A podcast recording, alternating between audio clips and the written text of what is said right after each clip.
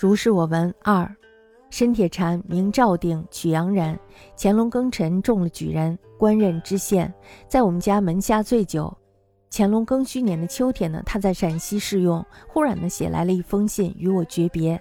信中的言辞呢恍惚迷离，意语幽艳，我都看不懂他说了些什么。申铁禅呢并不是一个坎坷不得志的人，因此呢这封信让我非常的怀疑。我猜不透其中的缘故。不久呢，果然传来了他的死讯。过后呢，见到了太子赞善、邵尔云，这才知道申铁禅在西安病了几个月，痊愈以后呢，进山涉猎，回来呢就总能看到两个圆形的东西，像球、像风火轮一样的旋转，就是闭上了眼睛也能看到。像这样呢，过了几天，忽然呢，圆物爆裂，从里面出来两个小婢女，声称奉仙女之命前来请他。他的魂魄呢，就不知不觉地随着两个小婢女去了。到了地方呢，见到琼楼贝阙，非常的壮丽。宫中呢，有位绝代佳人，寒暄问候之后呢，便亲口向他提亲。申铁禅呢，执意拒绝，托辞说住不惯这样的房屋。美女呢，看上去微微的发怒了，挥手让他出去。于是呢，他就猛然醒了。过了一个多月呢，圆球又像以前一样出现了，又像以前一样抱出了两小婢女，又来邀请他。这次呢，来到了一处新建的住宅，小巧可爱，幽深曲折。于是呢，他就问了，说这是什么地方呢？女子回答说，这是扶桑。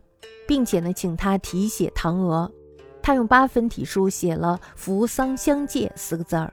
女子呢，再次向他提出了前面的请求，他呢不能自持，与女子定了情。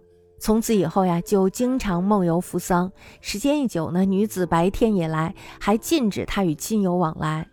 就这样呢，申铁禅的病渐渐的加重了。病危时呢，方士李某给他吃驱鬼辟邪的药丸，结果呢，呕吐致死。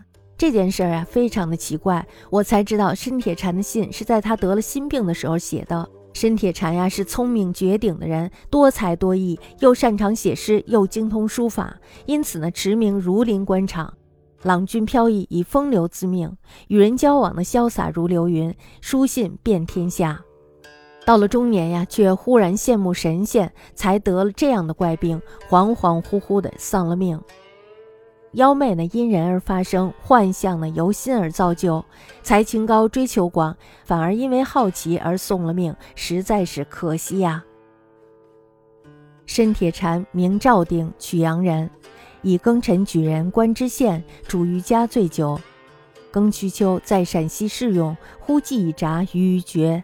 其词恍惚迷离，意语幽艳，都不行为何语？而铁禅故非不得志，宜不能明也。未及，复因果汁，继而见邵尔云赞善，使之铁禅在西安病数月，病愈后入山涉猎，归而目前见二圆物如球，旋转如风轮，虽明目亦见之。如是数日，忽爆然裂，二小婢从中出，称仙女奉邀，魂不觉随之往，至则琼楼贝阙，一女子色绝代，通词自美。铁禅故谢，托以不惯居此宅。女子薄怒，挥之出，豁然而行。月与月，目中见二圆物如前，抱出二小婢女亦如前，仍邀之往。以别构一宅，幽折窈窕，颇可爱。问。此何地？曰扶桑。请提唐娥，因八分书，扶桑相借字。女子再深前请，亦不能迟，遂定情。自是恒梦游，久而女子亦骤至，尽铁禅物语所亲通。遂见病，病具时，方士李某以赤丸而之，呕逆而卒。其事甚怪，使之前渣，乃得心疾时作也。